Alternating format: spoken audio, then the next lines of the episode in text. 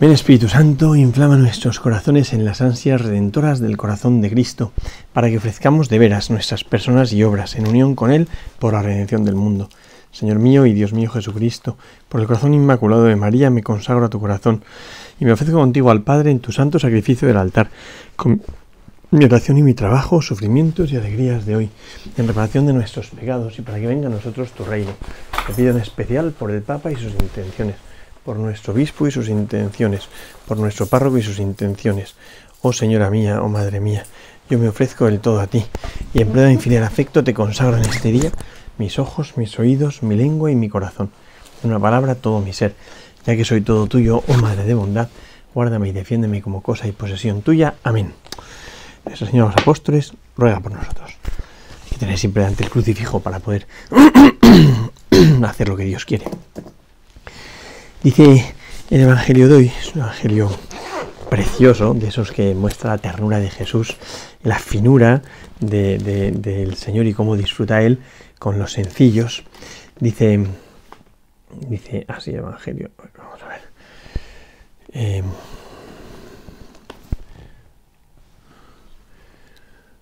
del Señor y cómo disfruta Él con los... Dice así. Sucedió que de camino a Jerusalén pasaba por los confines entre Samaria y Galilea. Y al entrar en un pueblo salieron a su encuentro diez hombres leprosos, que se pararon a distancia y levantando la voz dijeron, Jesús, Maestro, ten compasión de nosotros. Al verlos, les dijo, Id a presentaros a los sacerdotes. Y sucedió que mientras iban quedaron limpios. Uno de ellos, viéndose curado, se volvió glorificando a Dios en voz alta. Y postándose rostro en tierra a los pies de Jesús, le daba gracias y este era un samaritano. Tomó la palabra Jesús y dijo, ¿no quedaron limpios los diez? ¿Los otros nueve dónde están? ¿No ha habido quien volviera a dar gloria a Dios sino este extranjero? Y le dijo, levántate y vete, tu fe te ha salvado. Perdón. es una belleza, este Evangelio me, conmueve, ¿no? Me conmueve por la corrección, lo correctos que son los, los leprosos, la reacción de Jesús, eh, la prueba de la fe em, y cómo reacciona, ante, cómo reacciona uno ante el milagro. En primer lugar, me conmueve ver a Jesús andando camino de Jerusalén, camino de Jerusalén. San Lucas insiste en que es camino de Jerusalén, donde un profeta va a morir. O sea, estamos como en un ambiente de redención. Y va Jesús eh, hacia allá y se encuentra por el camino estos leprosos, ¿no? que se pararon a distancia. No, no se acercan a Jesús, cumplen los requisitos que pedía la ley. La ley obligaba a que los leprosos se pasasen a distancia para que no contagiasen a nadie eh, de la lepra y, no incurriesen no solo en impureza legal, sino, sino en la necesidad pues, de, de aislamiento, que es lo que sucedía cada vez que un hombre quedaba contagiado de la lepra, tenía que apartarse, ¿no? Y entonces estos pues hacen lo correcto para que no les apedreen también y para no contagiar a Jesús, se paran a la distancia. Pasaban entre los confines entre Samaria y Galilea y al entrar en un pueblo salieron los encuentros de los diez hombres, ¿no? Bonito, muy bonito.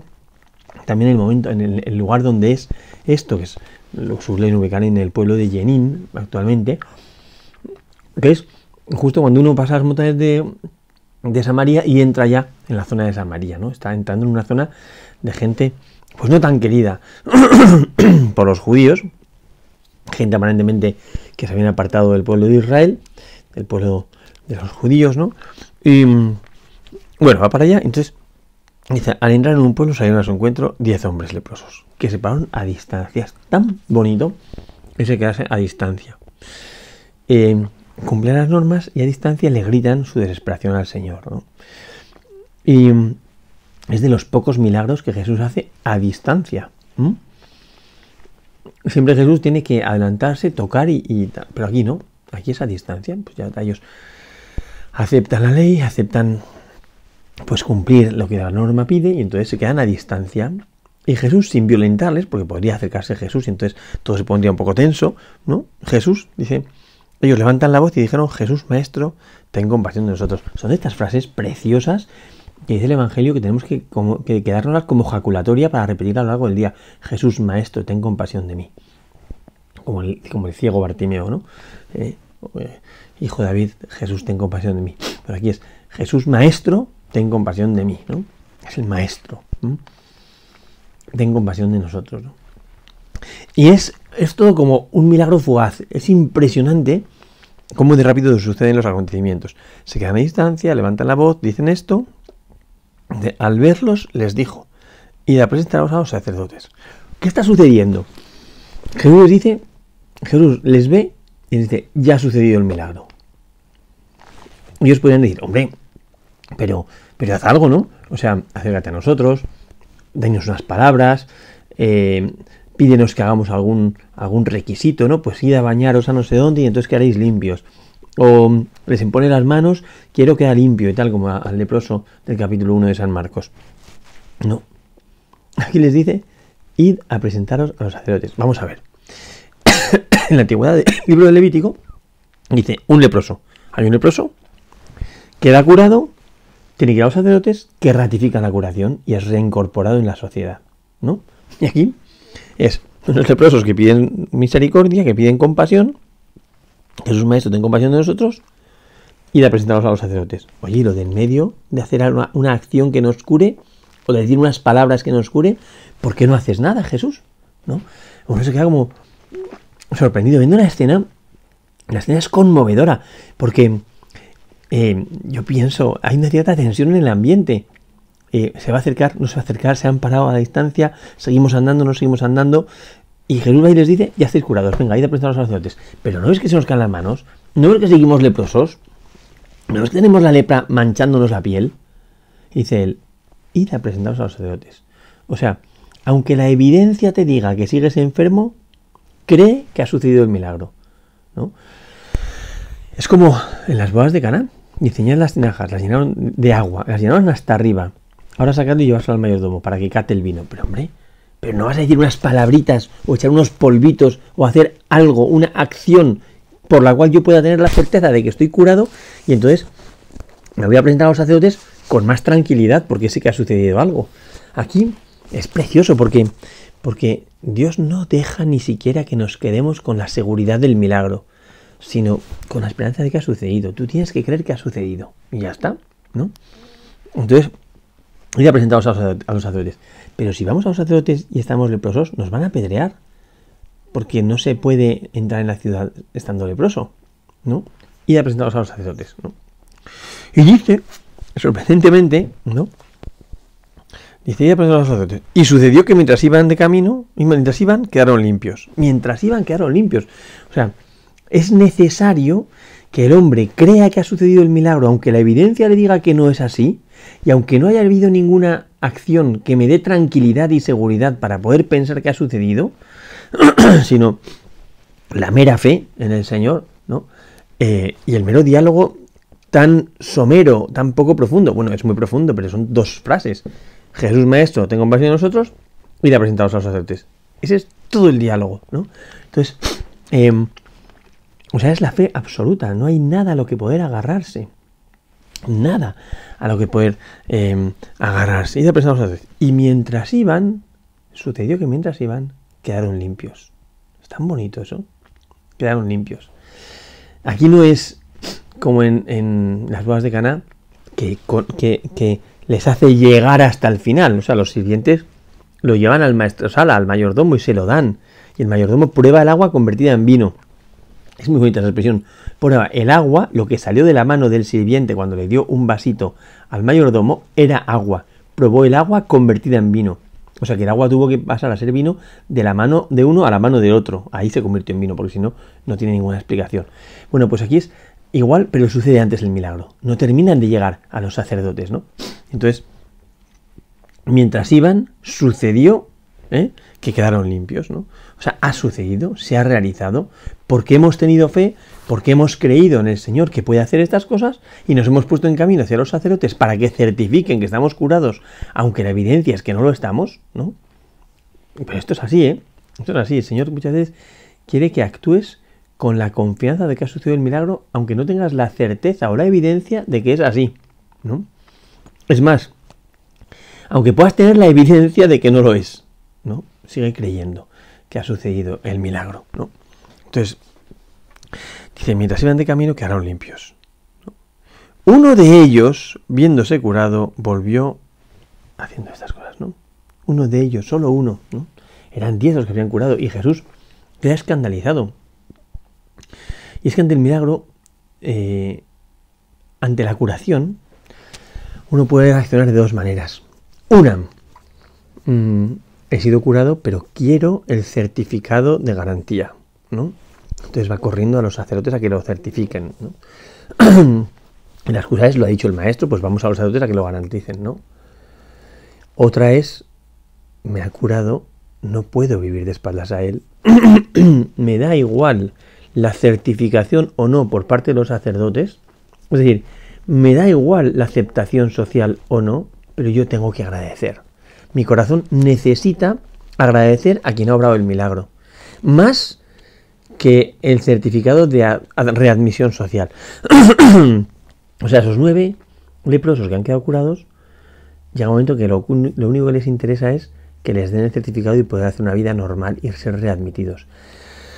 A este, sabiendo que se juega la readmisión, eh, lo que le importa es estar cerca de Jesús. Y por eso se vuelve a donde está el Señor. ¿no? Y se vuelve haciendo tres acciones que yo creo que es que expresan eh, la actitud del hombre ante el milagro recibido. ¿no? Cuando ha sucedido un milagro en nuestra vida, cuando el Señor ha entrado en nuestra vida, hay tres actitudes posibles y fundamentales que tienen que darse las tres. ¿no? Primera, volverse glorificando a Dios. ¿no? Las dos palabras son muy importantes, las dos expresiones. Volverse, por un lado, glorificando a Dios, ¿no? Volverse, el verbo sub, darse la vuelta, convertirse, ¿no? Cuando, cuando el Señor ha obrado en mi vida, no puedo ya vivir de espaldas a ello. Entonces, despierta el corazón, es la conversión afectiva. Y esta puede venir una, dos y mil veces. O sea, la conversión afectiva no es algo definitivo que uno hace y ya está. Ojalá fuera así. Entonces seremos unos enamorados, fascinados y seguidores apasionados de Jesucristo, pero, pero no es así. Entonces caemos y tenemos que volver a levantarnos y volver a enamorarnos y volver a ilusionarnos por Cristo y tal, ¿no? Em, pero, pero hay que volver a hacerlo, ¿no? Y entonces uno percibe el milagro del Señor, ¡bum! despierta, ¿no? y se vuelve, se volvió glorificando a Dios, ¿no? Qué bonito es esta expresión, dar gloria a Dios. La gloria de Dios es que el hombre viva, eso decía San Ireneo de León. Entonces, cuando el hombre empieza a vivir, eso da gloria a Dios, ¿no? Y vuelve dando gloria a Dios, ¿no? Mi vida es un canto de honor a Dios, un canto de gloria a Dios. Que uno vea cómo está actuando Dios en nuestra vida, eh, es, es, es, pues eso es dar gloria al Señor, ¿no? Según testimonio de su acción, ¿no? Entonces, volver dando gloria a Dios. Primero, se volvió dando gloria a Dios. Segundo, se postró ante Jesucristo. lo adoró.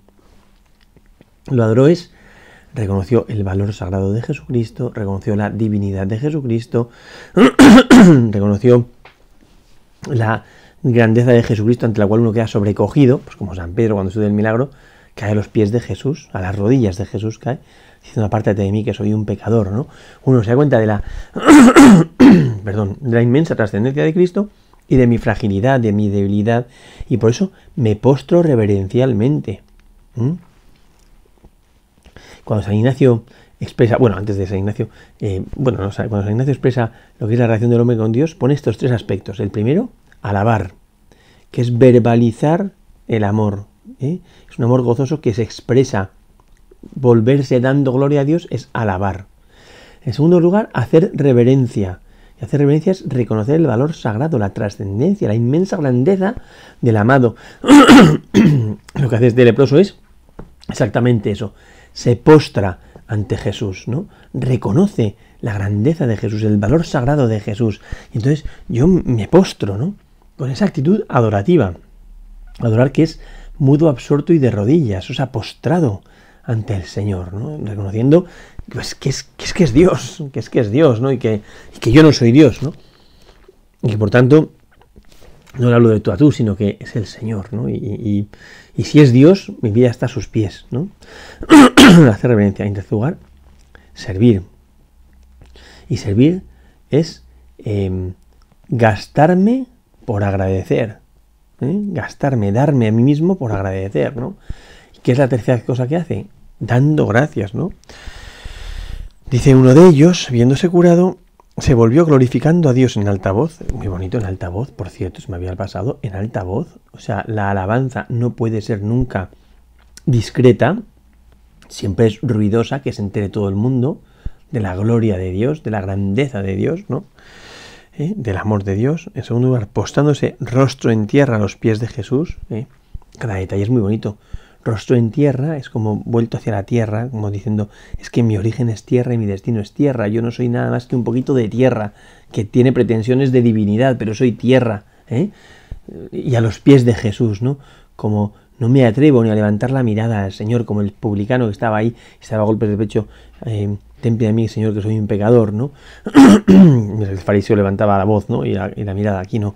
Rostro en tierra, ¿no? Como vuelto hacia la tierra de la que ha sido sacado, ¿no? Y en tercer lugar, dice, em, a los pies de Jesús y le daba gracias, y le daba gracias, y este era un samaritano, y le daba gracias, ¿no? Que es, que es, que es reconocer eh, el inmenso amor que ha tenido para mí y cómo ya no puedo vivir de espaldas a eso. Eso es dar gracias. Dar gracias es eh, acoger el amor, el acoger el amor que se me manifiesta, ¿no? Cuando alguien me da un don, se me está dando él. Pues cuando yo doy gracias, estoy acogiendo el amor y reconociendo eh, la, generosidad que están teniendo conmigo. Y haciendo ver que mi vida ya no va a poder vivirse al margen de la persona que me ha amado de esta manera. Ya no puedo vivir de espaldas a esta persona. Este hombre, que da gracias y que era un samaritano, eh, le está diciendo ¿Qué, quieres que haga por ti? No puedo vivir al margen. quiero, quiero gastarme y desgastarme por, por devolver tanto amor como se me ha dado, ¿no?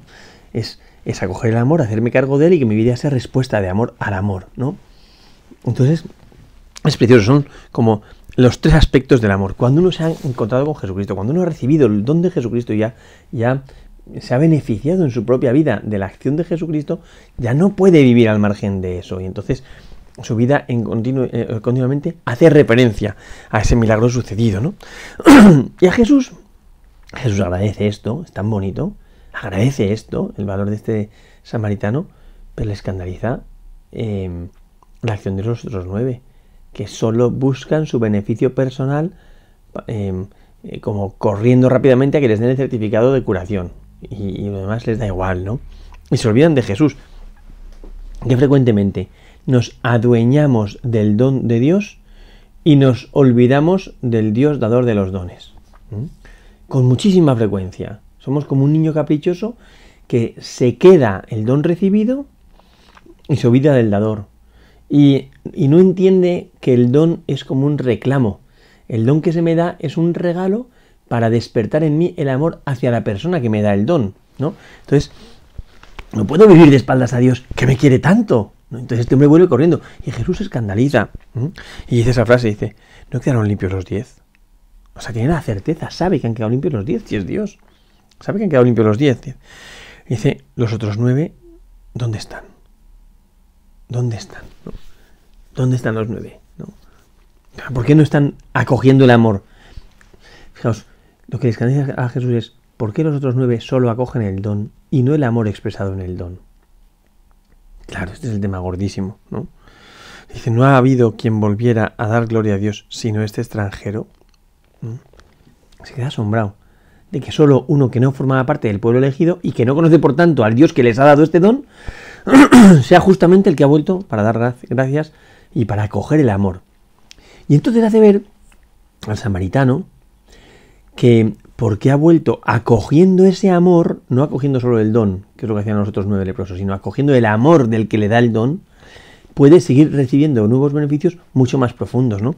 Por eso le dice, eh, Señor extranjero dice, y dijo, levántate y vete, tu fe te ha salvado. Levántate, en primer lugar, levántate, recupera la dignidad, Dios te devuelve tu identidad de hijo suyo, tu dignidad. Vete es quedas libre de las ataduras del pecado, ¿eh? libre, ¿eh? quedas libre. Y tercero, tu fe te ha salvado. Es decir, eh, vives en la amistad con Dios porque reconozco el valor de tu fe. Qué bonito que Jesús reconozca el valor de la fe de ese extranjero. Bueno, pues ojalá que nosotros vivamos acogiendo los dones de Dios en esta, de esta manera tan preciosa de recibir los milagros de Dios, que, en la que no hay ningún gesto externo, pero que nos lleva a vivir agradeciendo el milagro, con esta triple actitud. ¿eh? Alabar, es decir, dar gloria a Dios, volver dando gloria a Dios, convertirse dando gloria a Dios. En segundo lugar, hacer reverencia, es decir, postrarnos ante un Dios que es tan grande. En tercer lugar, eh, servir, ¿eh? como este hombre, que lo que hace es dar gracias, que nuestra vida sea de verdad un agradecer al Señor y que le podamos escuchar que nos diga, levántate, recupera la dignidad, vive libre, vete, y tu fe te ha salvado. Gloria al Padre, al Hijo y al Espíritu Santo, como era en el principio, ahora y siempre, por los siglos de los siglos. Amén.